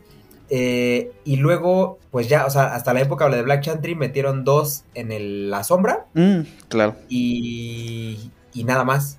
O sea, en- de hecho en los First Blood no venía ninguna de estas cartas. Eh, hasta ahora en el Ventru que metieron cuatro y, y digamos para todo el set de mazos preconstruidos de los grandes, solamente en el Ventru vienen. Eh, entonces pues sí, es curioso que, que hayan elegido para que esté aquí, ¿no? Pero Sí. Porque además ¿Qué? no se reemplaza, ¿no? Entonces está interesante. Creo que fue después del, del reino absoluto de donde aquí vive, ver estas cartas y fue como, guay. ¿Y sabes por qué? Porque despertar con la frescura de la mañana no te forza. Ah, no, este. Es la que no te, te forza. uno por vuelta. Ah, exactamente, eso. Eso. Eso, justamente, güey. Podrías darle donde aquí vive y si estás tapiado y no tienes el Second Tradition, pues dices, ay, güey, tengo un vampiro iniciando el juego y me están pidiendo de 6 un mal que bien que tengo atrás.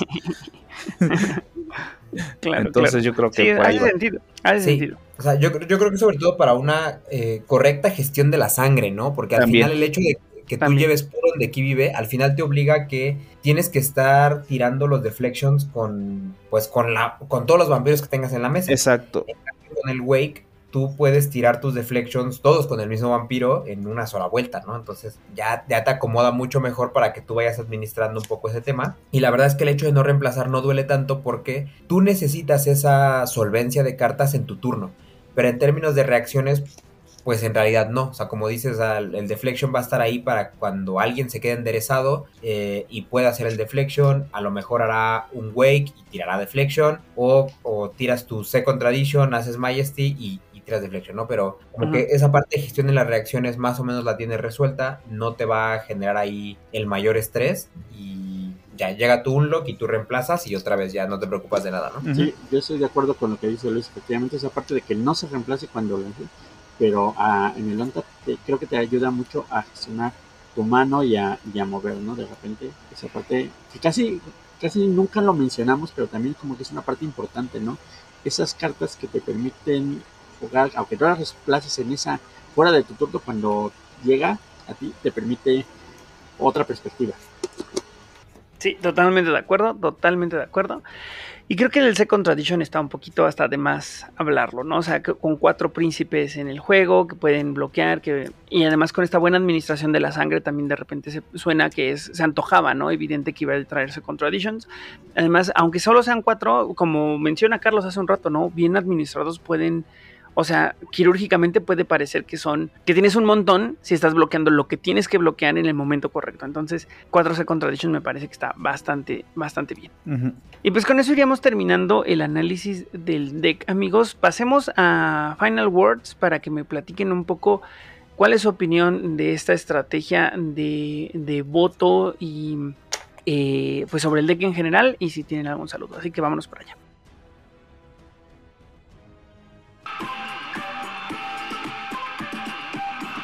Todas las voces de la cultura friki están en las voces del Onder. Escúchalos en Spotify y otras plataformas.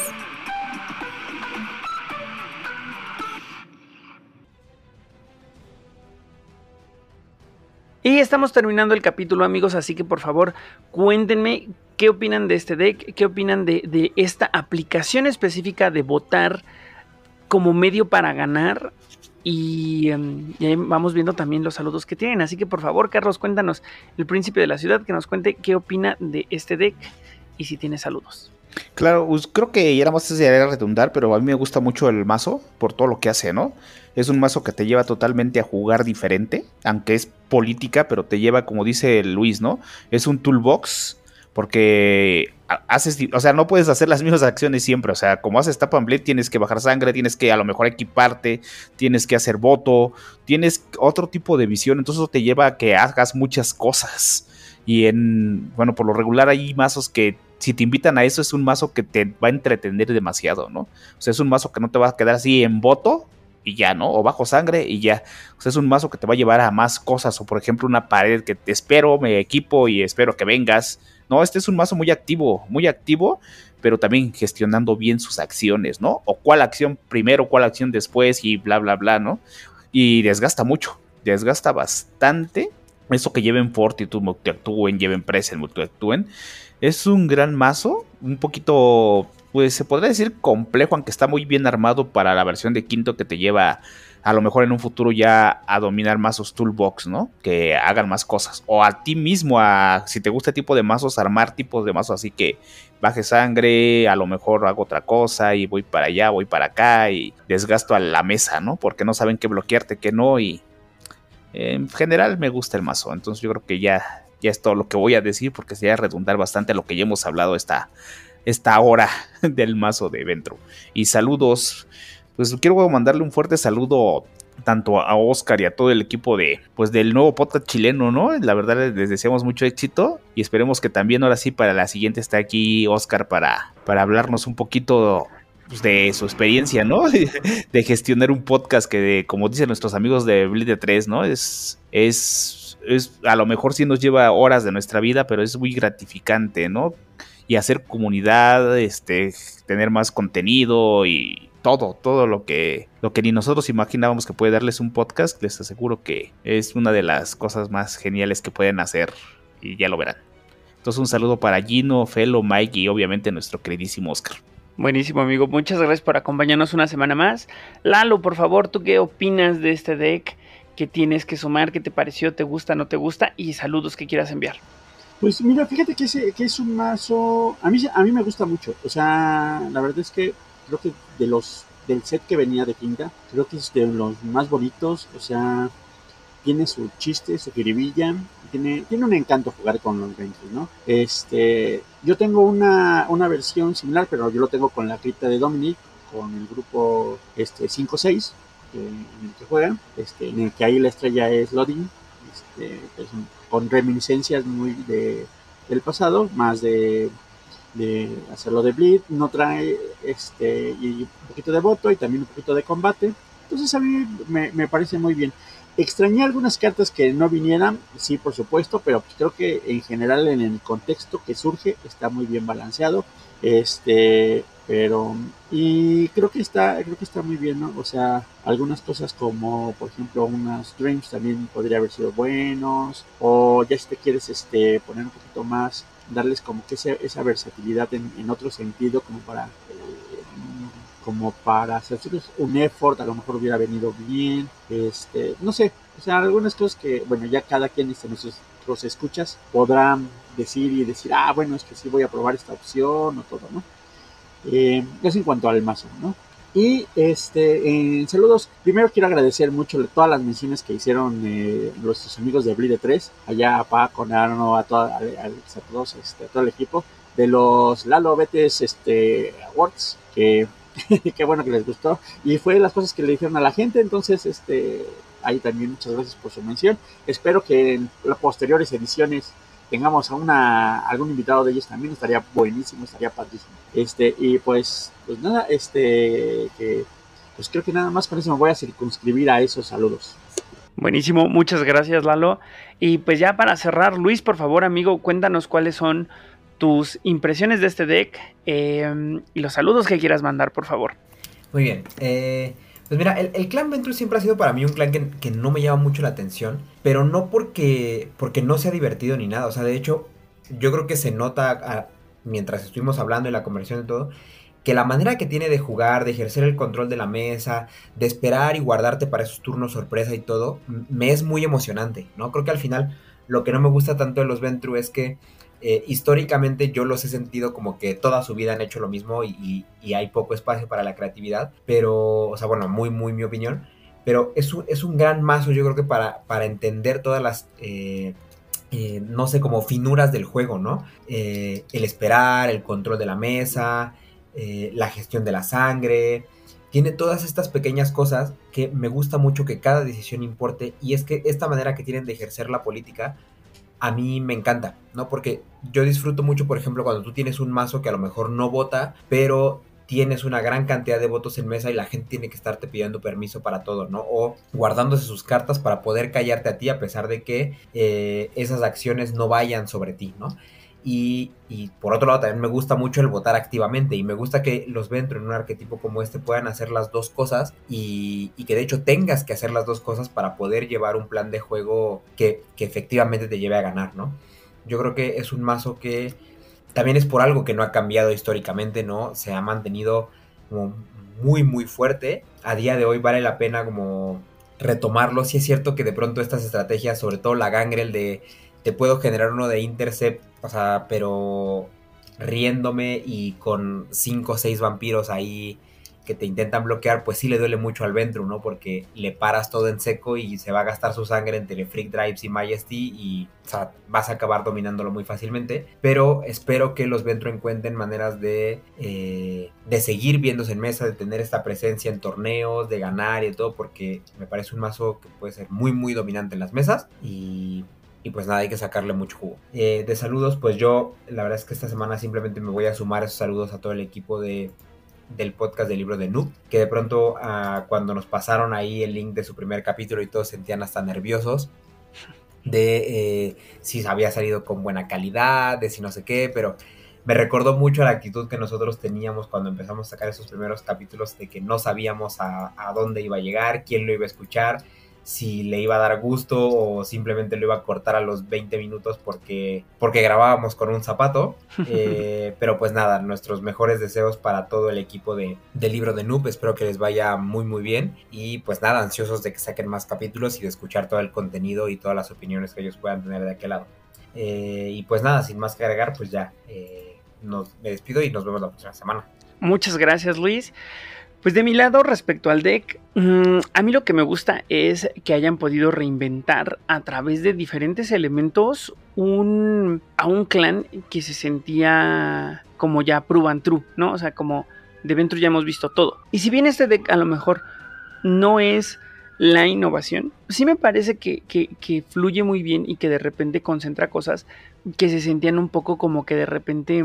Mm, o sea, que se sentían un poco como que de repente olvidadas, ¿no? Digo, no es como que el Kind Resource conteste todo el party y nadie los juegue, pero hay un par de otras cosas que de repente no, no, no estaban ahí, ¿no? Todo el tiempo. Eh, la, la cripta ayudó un montón, definitivamente. Eh, es un deck que me gusta, pero pues sinceramente tampoco se me hace como el más innovador del set, ¿no? Se me hace muy seguro, eso sí, eh, pero no se me hace para nada eh, innovador versus otras opciones que tenemos por acá de las cuales ya iremos hablando o ya se hablaron en el pasado pero me parece que mínimamente un deck sólido un deck seguro y un deck divertido también es. De mi lado en términos de saludos eh, brevemente saludar a mi estimado Íñigo y a, Raúl mandarles un abrazo hasta España. Eh, pero en vez de mandar saludos tan amplios, me gustaría justo retomar el tema del libro de Noob y, pues sí quitarme el sombrero y decir qué padre que lo estén haciendo, qué cool que den el paso al frente y digan yo también. Pero más allá del libro de Noob, porque además le debo ahí a Oscar el feedback que quedé que le iba a dar y que yo juraba que lo había mandado, pero ya me di cuenta que nunca le mandé el feedback. Recordarles a las personas que nos escuchan, o que escuchan Bleed 3, o que escuchan el libro de Noob, o que, o que tienen esta inquietud de hacer contenido que no se esperen a tenerlo todo. No se esperen a, saber cómo, cómo eh, editar un audio. No se esperen a tener todo el equipo y aparataje y parafernalia y software del futuro para hacer las grabaciones. No se esperen a, nada, porque si se esperan muy probablemente nunca va a llegar ese momento. Entonces es mucho más eficiente aventarse al agua con lo que tienen, como tienen y aprender sobre la marcha. Y eso se los juro que nosotros lo sabemos, es más, creo que Luis y Carlos más que nadie saben lo que significa aprender sobre la marcha y funciona, ¿saben? Y no se van a quedar con la cosquilla de hacerlo. Si cuatro capítulos después dicen no es lo mío, está bien, pero no se quedarán con la cosquilla de hacerlo y esperar ahí a cosas que a lo mejor nunca pasan. No, entonces es una invitación a que se avienten, a que hagan el contenido, a que lo hagan con lo que quieran. Y además de nuestro lado, y, a lo mejor hasta más Carlos, Luis y Lalo, que están más metidos en la comunidad, siempre están dispuestos y estamos dispuestos a que si nos preguntan algo, cómo hacerlo o, alguna opinión, eso se los aseguramos, se los juramos, se lo ponemos por escrito, que con todo gusto vamos a decirles eh, cómo, ¿no? O sea, o, vamos a responder a las preguntas porque tenemos muy clavado esta idea de, de hacer comunidad y de que nosotros empezamos también de la nada, ¿no? Entonces sabemos por las penurias por las que se puede pasar. Eh, pensé que Carlos iba a decir algo acá, pero si ya no... Si no, entonces ya, ahora sí, vamos a despedirnos. Yo soy Oliver de la Parra, amigos. Esto fue Masterface. Mm, fue un placer eh, que nos dejaran entrar a sus hogares mientras lavaban los platos, mientras contaban sus cartas, mientras armaban sus decks. En cualquier momento nos da mucho gusto acompañarlos. Y recordarles que a ustedes les gusta Vampire, The Eternal Struggle, Vampire The Masquerade, Vampire Heritage, cualquier otro producto de, de Vampire. Si tienen incluso ganas de hacer un podcast de esto, por favor, Compártanos. Gracias por escuchar Masterface. Encuéntranos en Facebook, Instagram y YouTube como Betes México. Cortinillas y menciones Pami West. Datos de contacto en la descripción.